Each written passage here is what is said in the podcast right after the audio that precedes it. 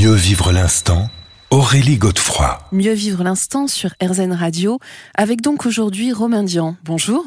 Bonjour Aurélie.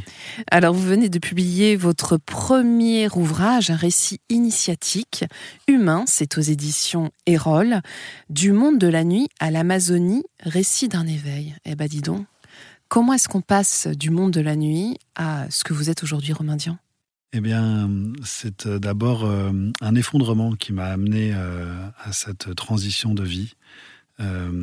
suite à une épopée entrepreneuriale d'une dizaine d'années qui a commencé à un âge très jeune, quand j'avais 19 ans, j'ai créé ma première entreprise, dont le succès a été assez rapide et, et voilà, très vite, je suis donc rentré dans une vie euh, entrepreneuriale, trépidante, pleine d'actions. Alors, il faut préciser aussi que vous apparteniez donc au monde de la nuit, qui est un monde assez particulier. Voilà. Euh, la particularité de cette entreprise, c'est qu'elle se situait au début pas vraiment dans le monde de la nuit, c'est-à-dire que j'avais créé avec un copain euh, d'école un concept de soirée sans alcool pour les adolescents dans des boîtes de nuit mais avant minuit. Donc on louait en fait comme ça un ou deux samedis par mois de 19h à 23h et voilà des lieux nocturnes.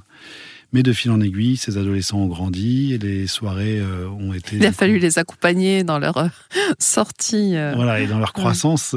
et donc, les soirées ont commencé à minuit, puis il y a eu de l'alcool, et puis de fil en aiguille, j'ai comme ça repris un premier lieu, une boîte de nuit dans Paris, et puis un restaurant, puis un bar, et puis d'autres comme ça, jusqu'à en avoir au total une dizaine à 30 ans. Et euh, tout ça est évidemment euh, passionnant, euh, une vie trépidante, pleine d'adrénaline. je ne connaissais pas l'ennui. Je ne voulais surtout pas le connaître, bien qu'à un moment donné, vers la fin de ces années, vers 28, 29 ans, je commençais vraiment à sentir une fatigue très profonde qui souvent m'envahissait, et puis aussi un manque vraiment de, de d'espace, de, de, temps, de temps pour moi, de temps pour les autres, de temps pour les choses, de temps pour, euh, de temps pour rien. En fait, vous essouffliez. Exactement. Alors, euh, Coco Braque de la Perrière, qui signe la préface, dit que ce livre aurait pu s'appeler également Hybride ou Guerrier spirituel. Pour quelle raison? D'après vous? ben, Hybride, euh, parce que c'est l'idée finalement d'embrasser la vie, euh, le monde, le vivant euh, dans sa globalité et que finalement, euh, qu'on soit dans l'entrepreneuriat et les boîtes de nuit à Paris, comme c'était mon cas donc pendant cette dizaine d'années, ou sur un chemin spirituel, dans un monde intérieur et dans cette exploration qui a donc été assez profonde et d'ailleurs tout aussi intense différemment, ben finalement, ce sont deux polarités qu'on retrouve dans ce titre, hein, du monde de la nuit à l'Amazonie, mais voilà, qui, qui, qui, qui montrent en, tout cas une, approche euh, euh, hybride euh, de la vie. et c'est en tout cas ce qui, pour moi, voilà, est important aujourd'hui d'essayer de, ne jamais opposer les choses et que finalement, on peut vivre des expériences différentes à des moments différents de sa vie, mais que elles sont toutes valables, elles sont mmh. toutes enrichissantes. Voire même complémentaires. Et voire même complémentaires.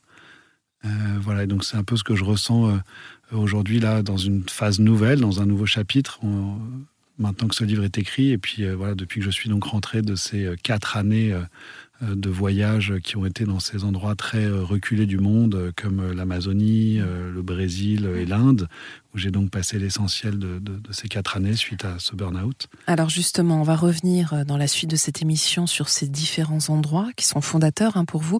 Mais justement, comment s'est manifesté ce burn-out plus précisément à l'époque? Eh ben, euh, à un moment donné, euh, il y en avait trop. J'avais plus, j'étais dépassé par euh, mon quotidien. Mais physiquement, dans votre corps, comment est-ce que vous le ressentiez? Eh bien, donc l'épuisement, ça, comme je vous ai, je vous en ai déjà parlé.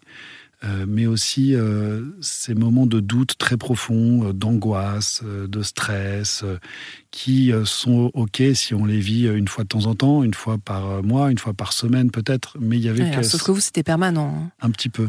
Vous dormiez plus plus beaucoup et de moins en moins et je commençais à faire des insomnies euh, donc euh, il y a comme quelque chose qui s'est comme euh, l'étau s'est comme resserré sur ma vie et jusqu'à un moment donné où j'ai un peu craqué. Alors je n'ai pas vraiment craqué puisque j'ai donc pris des antidépresseurs pour tenir pendant un an où en fait voilà j'avais fait une acquisition qui avait été un peu l'acquisition de trop dans cette aventure entrepreneuriale et donc là vraiment, voilà, j'étais dépassé, mais ces antidépresseurs, quand même, comme leur nom l'indique, hein, anti dépresseurs m'ont probablement évité une vraie dépression. Donc j'arrivais quand même à me lever le matin, à fonctionner. Je travaillais beaucoup hein, dans cette dernière année, qui était mmh. l'année 2015. Mmh.